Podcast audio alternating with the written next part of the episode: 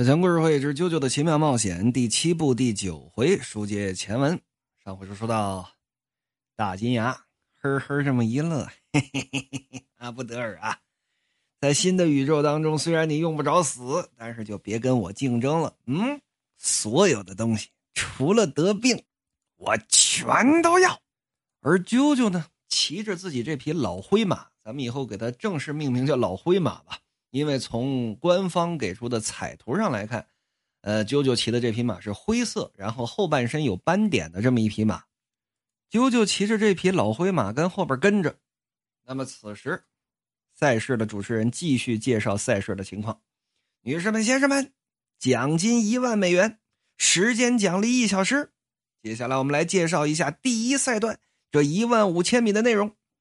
海岸开始的三千米是平缓的丘陵地带，跨过三千米处是干涸的河床，再之后是蜿蜒的上坡，高低差五十米，紧接着是杂树林子跟下坡，穿过废弃的农场之后，直行两千米就可以看到作为终点的天主教教堂了。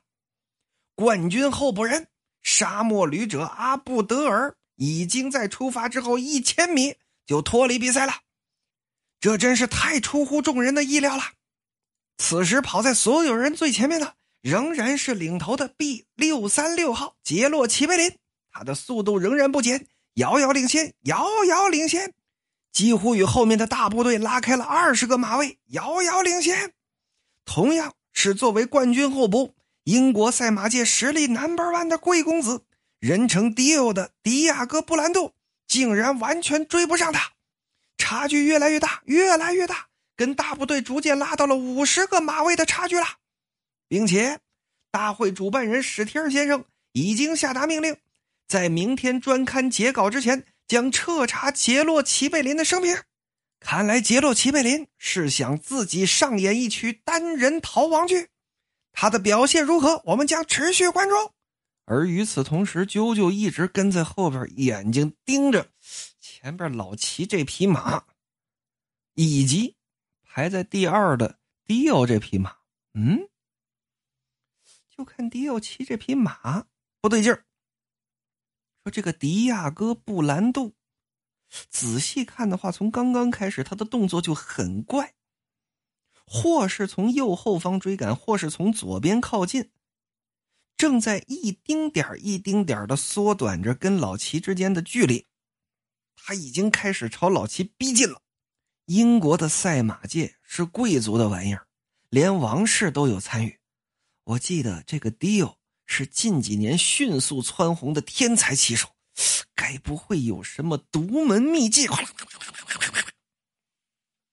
就见一头金发的小帅哥 Dio 迅速的从后方接近了老齐的马。各位要是有兴趣，可以去 B 站上搜一下啊。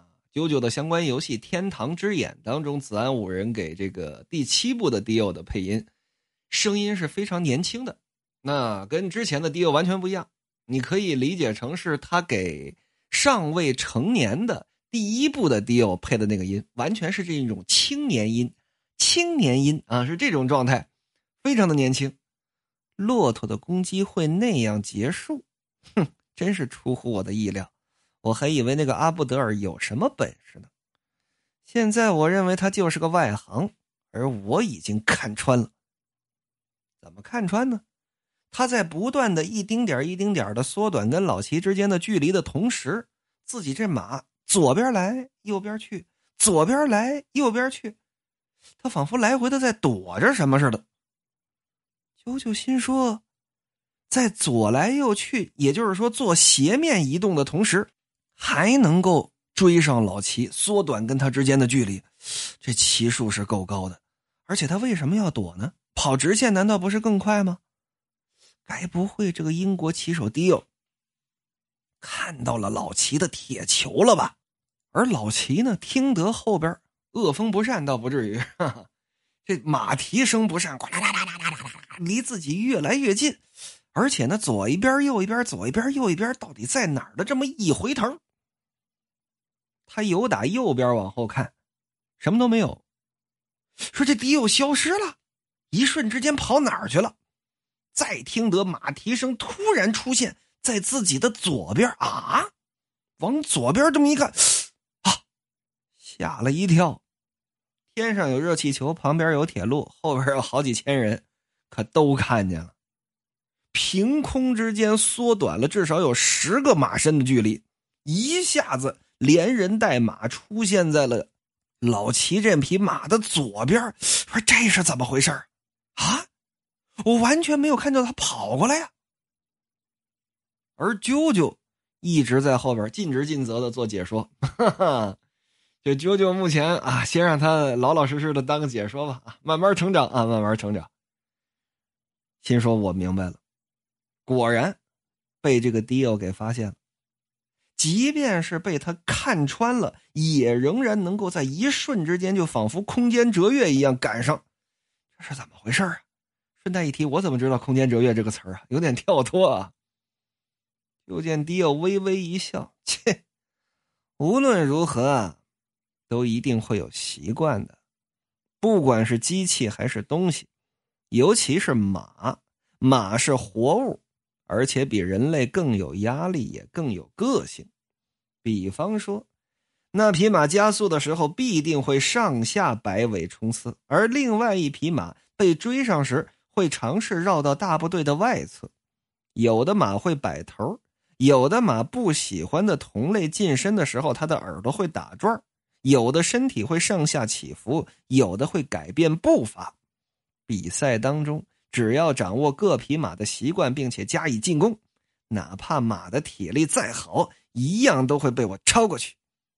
当然，这个大金牙骑的马也会有他的习惯，我已经掌握了。什么习惯呢？这匹马每呼吸八次，就一定会边跑，身体边往左边晃。理所当然的，你往左边晃，你这个身体就会减速。一次呼吸 kick，三次呼吸 kick，五呼吸，六呼吸，七呼吸，ready 啊！这个没没有没有没有，我不是吸血鬼啊！往左晃，果然，这马第八次喘气儿时候，这身子往左边走了这么一个斜线，就趁着这个当口一催马缰绳，哗啦啦啦啦啦。迪欧这匹马正式的超过了老齐这匹马，超过去啦！主持人在热气球上喊啊：“迪亚哥布兰度超过了杰洛齐贝林一头。”哼，不出我所料，只要趁马摇晃的时候加速，我的马就不会浪费体力，毫不费力的就能够追上你的速度。领头的是可诺迪奥的，而啾啾呢，依然尽职尽责的做着解说。坏了，马的习惯被看穿了。这说这部作品总总感觉是在骂街呢。马的习惯被看穿了。老齐知道这件事吗？不对，哪怕知道了，想改掉习惯，也只会暴露出其他的弱点。不管是人还是马都一样。而且一旦被超过去，就很难再次反超了，因为对方会用同样的方法进一步的拉开差距。再看。一呼吸经过，两呼吸 kick，六呼吸，七呼吸，八呼吸，歘！说是迪欧往前超啊，还不如说是老齐的速度慢了这么半拍然后导致着迪欧速度越来越快，越来越快，位置越来越靠前。老齐都不知道怎么回事哎，啥情况？哼，什么情况都不知道，这叫职业技术，你就是乡下人的跑法。你就乖乖的被本少爷撇下吧。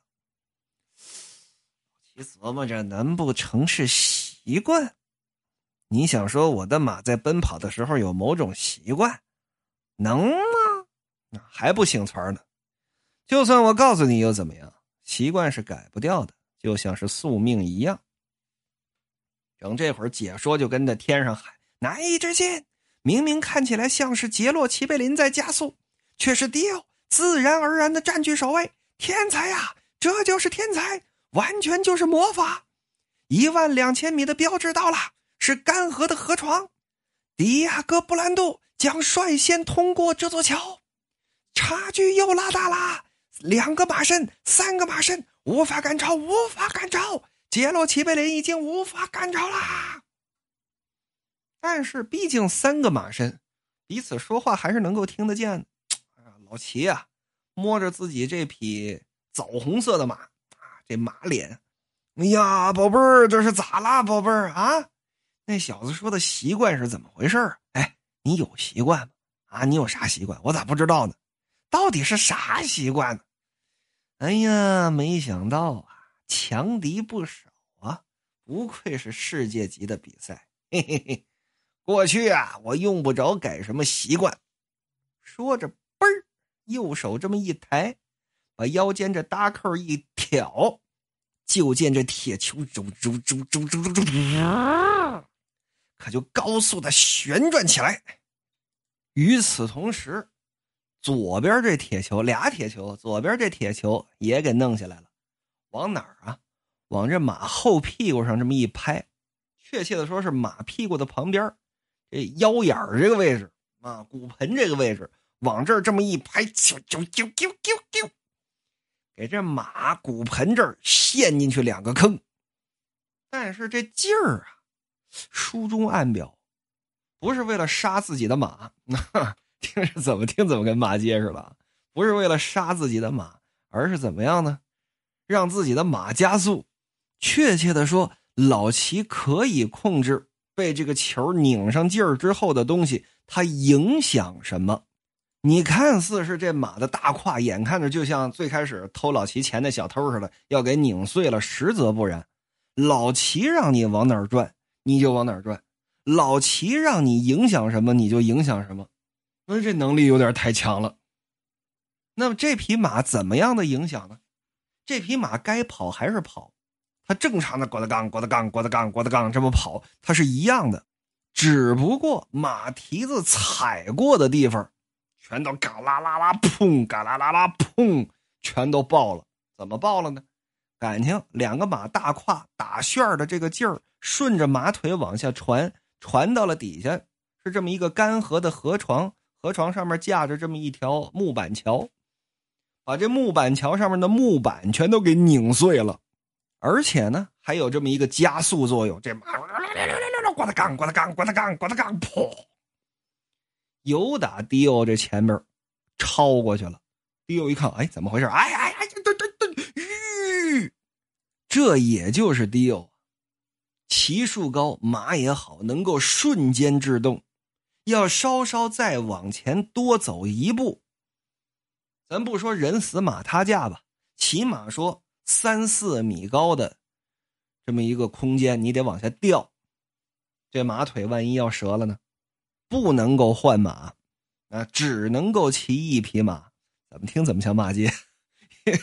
这回我多说几句这句话啊，之后我尽量就不提了。这要掉下去，马摔坏了，人摔坏了无所谓，马摔坏了自己就出局了呀。还行，悬住了。没有打这木板上掉下去，但是看这河床底下，千军万马呀，可就有打这过去了。三千多位，陆陆续续的都冲过来了。五十个马身，说着挺远，其实追起来很容易。老齐再次一路领先，在众多追过来的人当中，就有啾啾骑的这匹老灰马。再看这迪欧，小伙没吃过这亏啊。他不知道怎么回事而啾啾这么一看，明白了，又是这铁球，跟当时我站起来的时候一模一样。神秘的铁球这个回旋，不光让这马加速了，把这桥都给弄断了。说这怎么回事不知道。而与此同时，这边三千多匹马都已经出发了。